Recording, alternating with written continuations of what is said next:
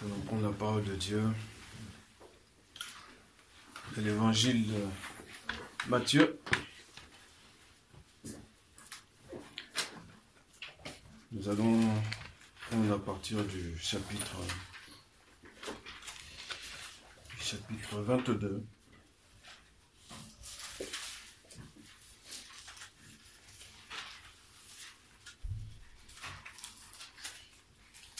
À noter que j'ai dit, euh, nous allons prendre l'évangile de Matthieu. Vous avez entendu que je n'ai pas dit, nous allons prendre l'évangile de Saint Matthieu. Pourtant, Matthieu est saint, c'est un saint, par la foi. S'il a persévéré jusqu'à la fin, il est sanctifié jusqu'au bout, il n'y a pas de problème. Mais Matthieu n'a rien demandé, il n'a pas demandé à ce qu'on l'appelle saint. Paul n'a rien demandé non plus. Paul, quand on va lire ses lettres, qui sont en réalité les lettres inspirées du Saint-Esprit, Paul n'a pas demandé à ce qu'on appelle ces lettres-là les lettres de Saint Paul. Mais l'homme en a décidé autrement. Voilà. C'est pas le cas parmi nous, bien entendu. Mais il y a plein de petites choses comme ça où on peut voir, on en- je vous en ferai part. Il y en a, il y a des choses que vous, vous avez déjà vues, bien sûr.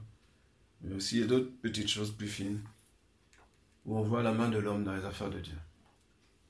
C'est incroyable. Incroyable. Et dès le départ. Donc, nous allons voir l'évangile de Matthieu, qui est notre frère. Je parle au présent parce que Dieu est le Dieu des vivants, n'est-ce pas? Dieu d'Abraham, d'Isaac, de Jacob.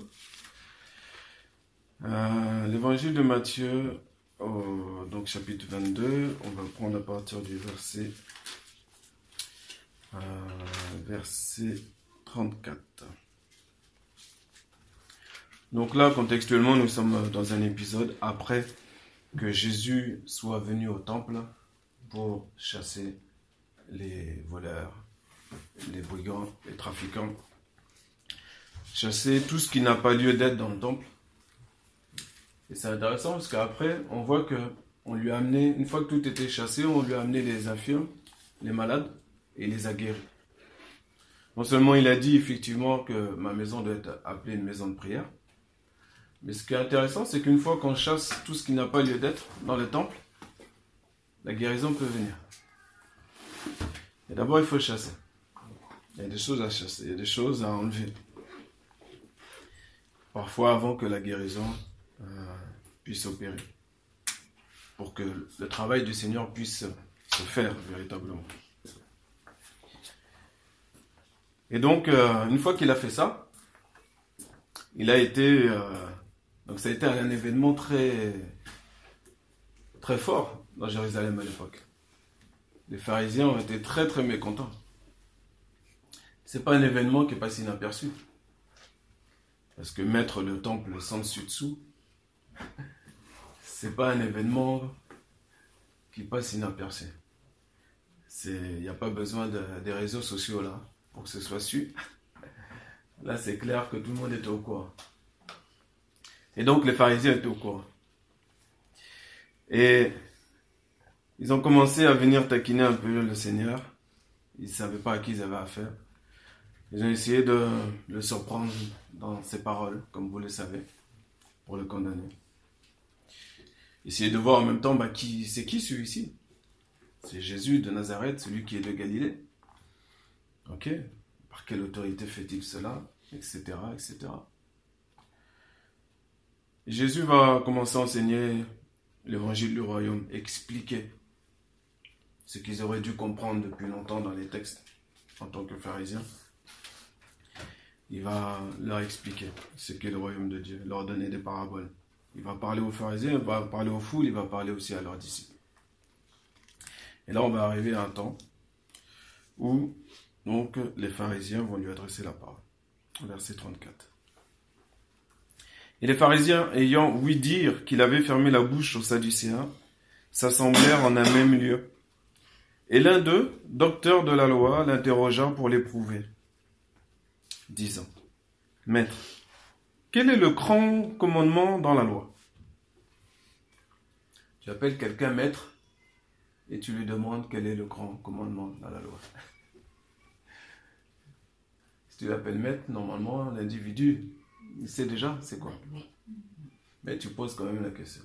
On, voit qu'on voit un peu leur état d'esprit, bien entendu. C'est assez grossier, mais malgré tout, c'est intéressant de voir que malgré tout, ils, ils ont quand même leur formule de politesse.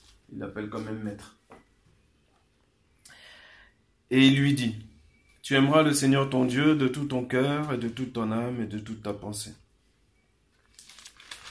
C'est là le grand et premier commandement. Et le second lui est semblable. Tu aimeras ton prochain comme toi-même. De ces deux commandements dépendent la loi tout entière et les prophètes. Et les pharisiens, étant assemblés, Jésus les interrogea. Fois-ci, c'est Jésus qui va les maintenant. Et il leur demande que vous semble-t-il du Christ? De qui est-il fils? Ils lui disent De David. Il leur dit Comment donc David, en esprit, l'appelle-t-il Seigneur? Disant Le Seigneur a dit à mon Seigneur Assieds-toi à ma droite jusqu'à ce que je mette tes ennemis sous tes pieds. Si donc David l'appelle Seigneur, comment est-il son fils? Et personne ne pouvait lui répondre un mot. Et personne depuis ce jour-là n'osa plus l'interroger. Amen. Le message d'aujourd'hui, c'est comprends-tu ce que tu lis? Le Seigneur veut qu'on comprenne ce qu'on lit pour ensuite bien comprendre ce qu'on fait, ce qu'on est. C'est important. On peut passer toute une année à dire les choses théoriques mais vraies, mais il faut que la personne puisse bien le comprendre. C'est quand la personne l'aura bien compris qu'elle va pouvoir opérer, qu'elle va pouvoir manifester ce qu'elle a bien compris. Si elle n'a pas compris, comme dit l'apôtre Paul, eh ben, on ne va pas se lasser de répéter sans cesse les mêmes choses, sans impatience, puisque Dieu a une grande patience. Et si je veux produire des fruits que Dieu veut. je dois démontrer aussi une grande patience. Mais en gardant l'objectif. L'objectif du Seigneur par rapport aux disciples, c'est qu'ils comprennent un jour véritablement qui il est, pourquoi il est descendu, etc. Mais entre-temps, on a bien vu qu'il a fait face à leur incrédulité. Donc on va se caler, le Seigneur, on va se caler euh, donc sur sa patience pour que euh, aussi, ensemble, tous ensemble, nous puissions arriver au même endroit en comprenant bien ce qu'on fait et ce qu'on lit. Et là, ce que euh, Jésus fait avec les pharisiens, effectivement, le Christ a appelé fils de David, et il leur rappelle que dans la parole qu'ils connaissent bien, qui est dans le psaume 110, que David a dit, le Seigneur a dit à mon Seigneur, assieds-toi à ma droite jusqu'à ce que je mette tes ennemis sous tes pieds. Donc comment, ça se fait qu'il l'appelle Seigneur, il leur dit Donc là, effectivement, ils ne peuvent pas répondre. Pourquoi ils ne peuvent pas répondre? Parce qu'ils lisent avec l'intelligence. L'esprit n'est pas là pour leur faire comprendre ce qui est écrit. Et David lui-même a prononcé cette phrase-là. La parole nous dit, le texte nous dit clairement que c'est au verset 43, en esprit. Comment donc David, en esprit, l'appelle-t-il Seigneur? De la même manière, quand on lit la parole de Dieu, si le Saint-Esprit ne vient pas nous révéler le contenu profond de la parole, ben, il y a des choses qui resteront euh, complètement inconnues. On ne comprendra pas euh, pourquoi, euh, par exemple, bon, c'était dimanche dernier, je crois, on, a insisté sur la louange, qu'il faut louer Dieu, il faut adorer Dieu, etc. Et c'est quand l'individu le comprend personnellement. là, il commence à opérer lui-même, par lui-même. Parce qu'il y a le travail du Saint-Esprit qui s'opère. C'est-à-dire que tu peux parler euh, pendant dix ans, et si le travail du Saint-Esprit n'opère pas, pour que la personne comprenne bien cette parole-là, euh, il n'y a rien qui va bouger. Ou si ça bouge, ça bougera à force qu'on lui a dit des choses.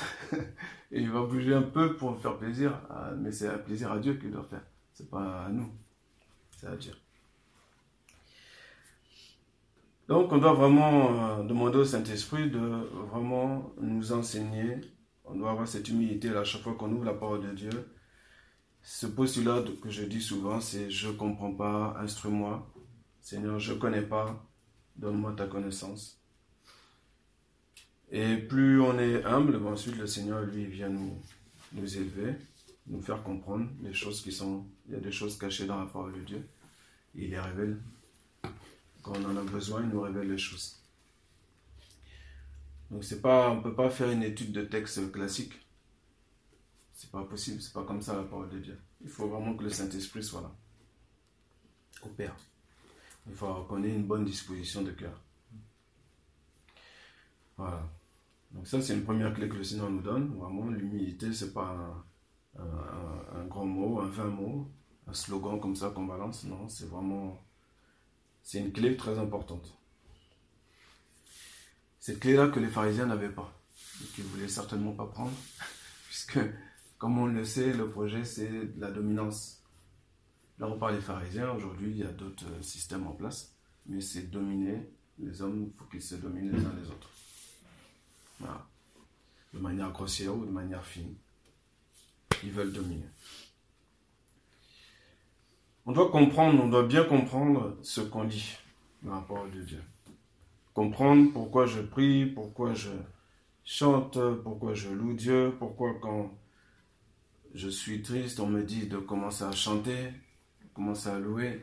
Pourquoi, pourquoi, pourquoi? Tout ça, on doit connaître.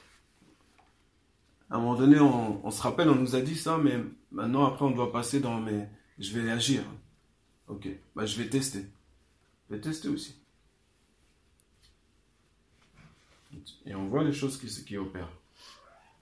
Comme ça, on voit si le frère ou la sœur qui nous a exhortés dit vrai vraiment. Et si on fait juste écouter sans mettre en pratique, euh, ça ne bouge pas. Donc, bien comprendre ce qu'on dit. C'est très important. On va poursuivre la lecture. Donc au chapitre 23, verset 1. Alors Jésus parla aux foules et à ses disciples disant, Les scribes et les pharisiens se sont assis dans la chair de Moïse. Toutes les choses donc qu'ils vous diront, faites-les et observez-les.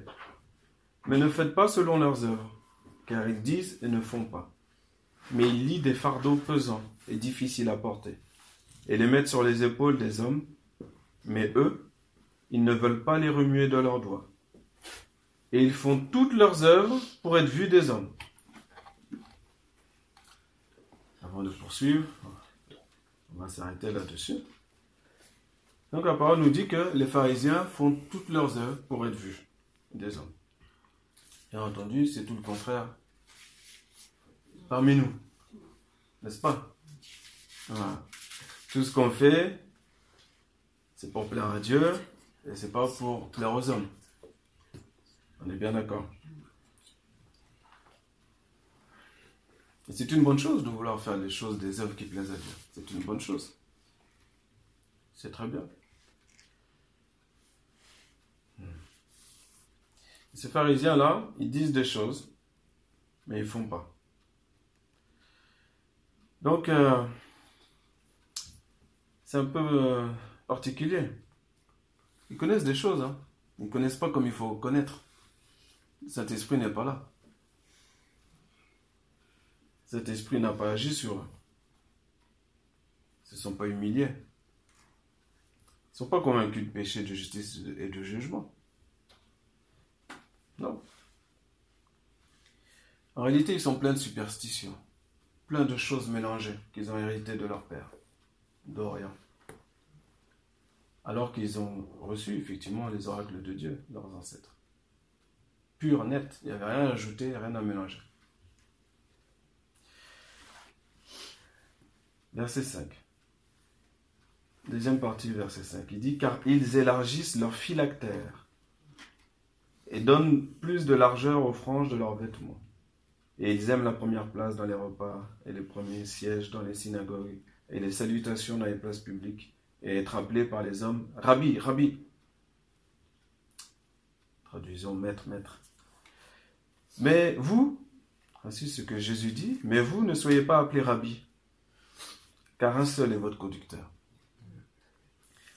Comme je l'ai dit tout à l'heure, quand j'ai annoncé le livre, l'évangile de Matthieu, je n'ai pas dit l'évangile de Saint Matthieu. Parce que Dieu ne m'a pas demandé ça. Aujourd'hui, Jésus a dit, ne soyez pas appelés rabbi. Et aujourd'hui, chez les juifs, les rabbins se font appeler rabbi. Rabbins et autres maîtres. Car pourquoi? Donc il leur fait comprendre le pourquoi. Il ne donne pas juste une directive comme ça, il dit voilà, car un seul est votre conducteur, un seul, le Christ. Et vous, vous êtes tous frères. Et n'appelez personne sur la terre votre Père, car un seul est votre Père, celui qui est dans les cieux. Bien entendu, comme on le sait, si tu as un papa encore donc parmi ta famille, Dieu ne t'interdit pas de l'appeler papa. On est bien d'accord. Pour comprendre ça, pour comprendre ça, il faut bien que mon intelligence soit un petit peu renouvelée. Parce que c'est pas ce qui est écrit. Si je reste sur la lettre, à aucun moment je peux appeler mon père père. je vais l'appeler par son prénom, ça fera bizarre. Mais on comprend maintenant, on sait que, bien entendu, Jésus, la parole qu'il a prononcée là est prophétique. Elle s'accomplit après, quelques instants plus tard. Et certains hommes, des premiers hommes, ont commencé à se faire appeler père. Père Léon, Père Guillaume, Père euh, Antoine, Père machin. Jésus a dit tout le contraire. Hein. Vous voyez les hommes, comment on est? Alors, pour nous là, c'est très évident. On est excessivement sorti de tous ces systèmes-là, ces castes-là. Mais faisons attention, on est de la même nature, on est des êtres humains. Quand Dieu parle, faisons attention de ne pas faire le, le contraire. Parce qu'aujourd'hui, au lieu de rabbi, je pourrais dire quoi? Pasteur Appelle-moi pasteur machin. Pasteur ceci, pasteur cela. Il y a des endroits, c'est comme ça aussi. Comment tu t'appelles? Je m'appelle pasteur Guillaume. Non, ton, un prénom. Ton prénom c'est Guillaume. Pourquoi tu mets pasteur devant? C'est un problème. ah, c'est ça. Ton prénom c'est Guillaume, tu t'appelles Guillaume. C'est tout. Ah. Ça n'empêche pas euh, d'être ce que tu es. C'est pas un problème. On va poursuivre, verset 10. Ne soyez pas non plus appelés conducteurs, car un seul est votre conducteur, le Christ. Encore une fois, là aussi, on a besoin d'avoir l'intelligence renouvelée, parce que dans Hébreu 13, au verset 7, l'auteur de l'Épître aux Hébreux nous dit Souvenez-vous de vos conducteurs. Donc là, on se gratte la tête, qu'est-ce qu'il veut dire exactement? Je ne comprends plus. Soyez pas appelé conducteur. Et dans Hébreu, on me dit Souvenez-vous de vos conducteurs. Donc oui, l'auteur appelle ces hommes-là conducteurs. C'est ce qu'ils sont. Mais ce n'est pas la peine qu'ils se fassent appeler conducteurs. C'est comme si, par exemple, tout à l'heure, vous, auriez appelé euh, Isaac président. Président Isaac.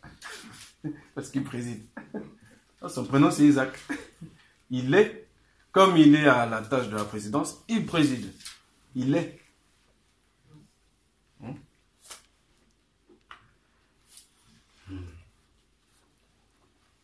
Verset 11.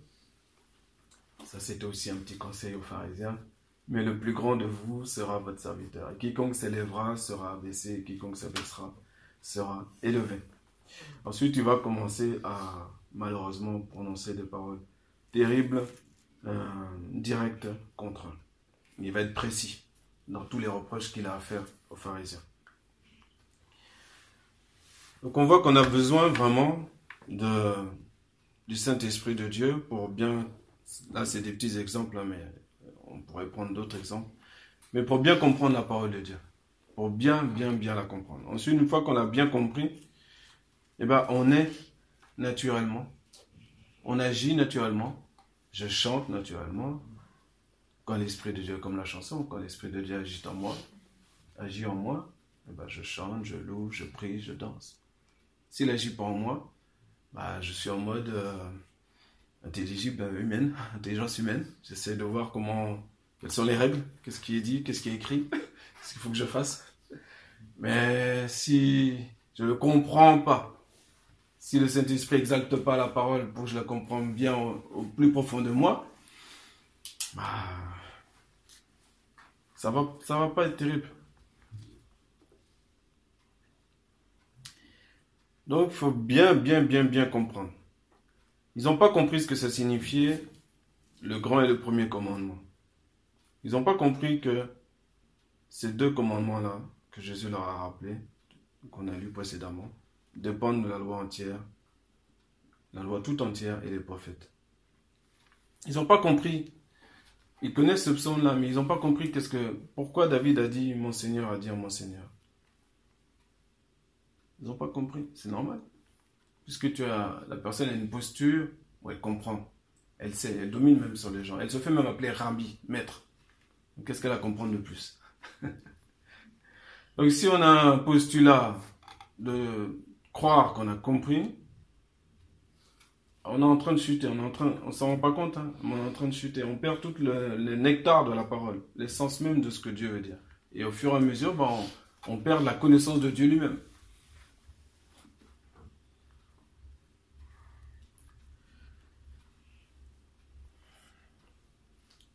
Bien comprendre ce qu'on dit.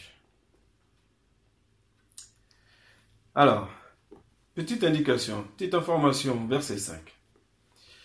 on a lu, on a vu le mot phylactère.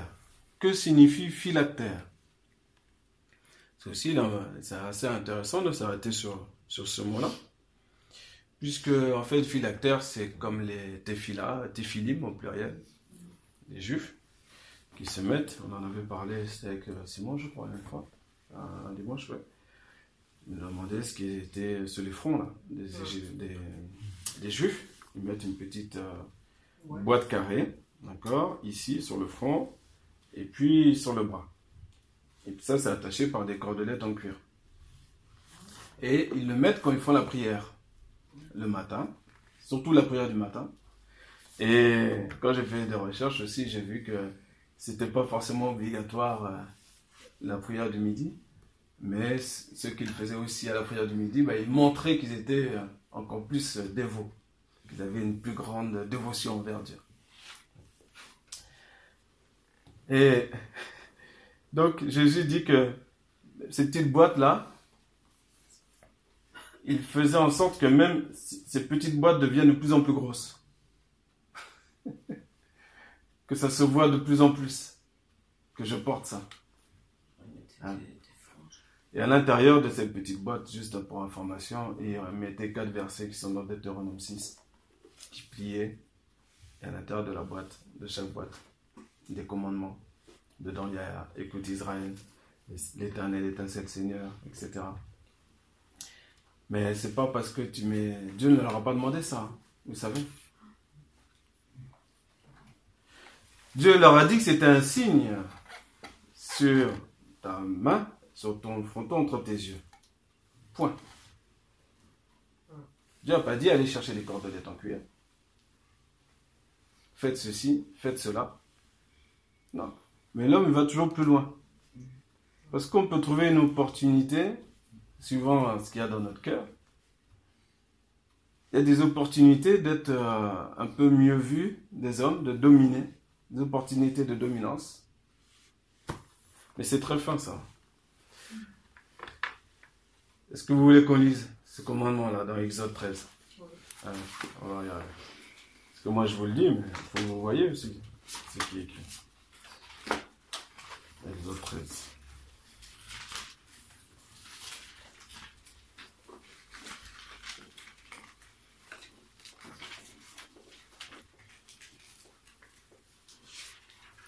Exode chapitre 13, verset 9, et il se répétera au verset 16.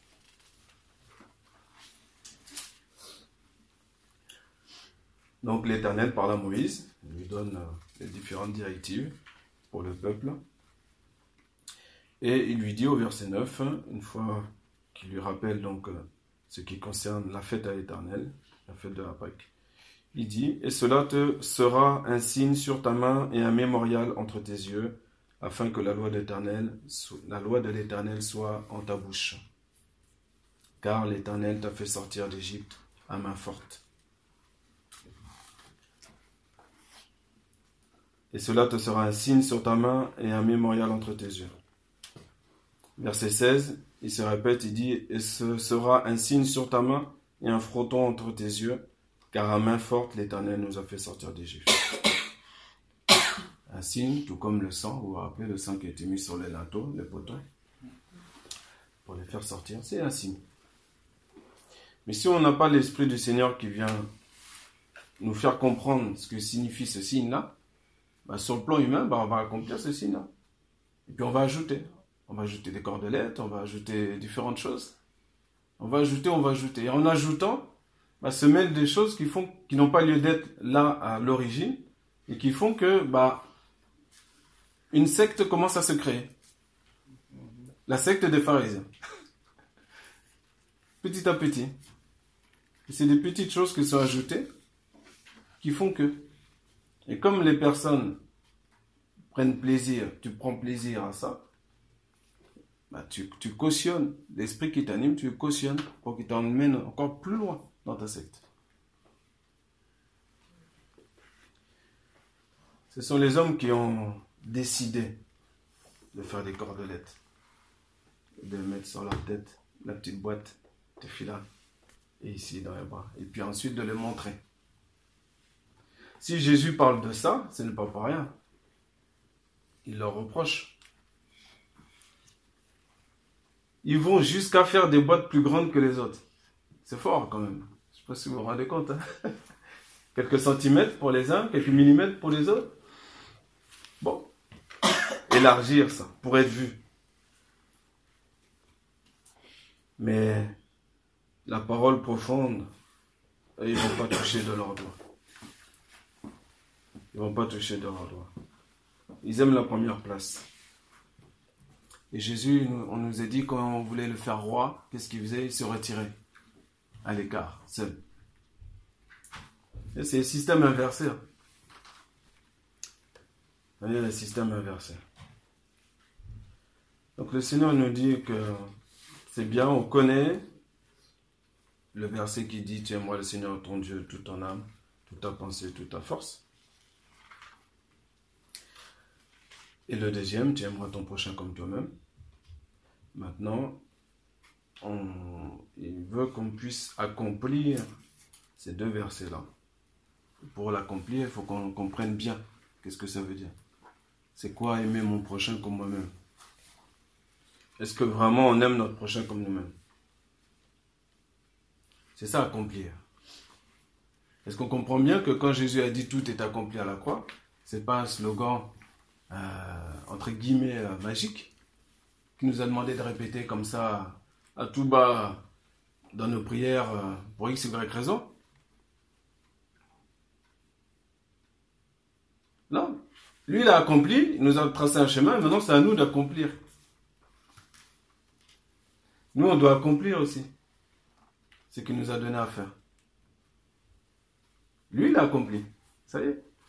Et nous, maintenant, on ne va pas se tourner les pouces. Non, il va nous donner des exercices pratiques pour que nous aussi, on puisse accomplir la parole. Comment je vais accomplir la parole? Comment moi je pourrais dire, j'ai achevé ma course, j'ai gardé la foi? Etc. etc. Bah, en mettant en pratique la parole de Dieu. Si j'ai un ennemi, bah, je vais prier pour lui. Si j'ai quelqu'un qui me fait du tort, je vais prier pour lui. C'est ça accomplir. C'est pas tout est accompli. Par exemple, tu vas avoir une épreuve, et puis dans ta prière, la personne te fait du tort, tu dis, bon, Seigneur, je proclame la victoire sur cet homme-là. De toute façon, tu as tout accompli à quoi Et moi, par la foi, je rentre dans, cette, dans cet accomplissement. Et tu n'entendras pas la petite voix du Seigneur qui va te dire, mais humilie-toi. va le voir. Demande pardon. Bénis-le. Ce sera peut-être un petit geste qu'on aura à faire. envers la personne. Mais c'est ça, accompli. Tout est accompli, oui. Maintenant, nous, nous sommes le corps de Christ et nous allons accomplir, communier aux mêmes souffrances que lui. Et pour ça, il faut qu'on comprenne bien ce qu'on lit.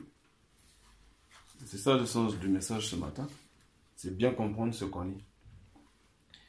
Parce que parfois, on pourrait prononcer des choses, mais comme on ne comprend pas bien, eh ben, on n'applique pas bien.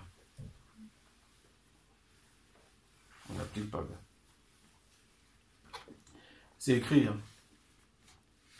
N'appelez personne.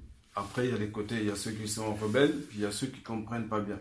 Donc nous, quand on ne comprend pas bien, c'est pas grave, parce que ça veut dire qu'on avance vers la compréhension, puisqu'on a une disposition de cœur pour comprendre, puisqu'on a une disposition d'humilité pour comprendre.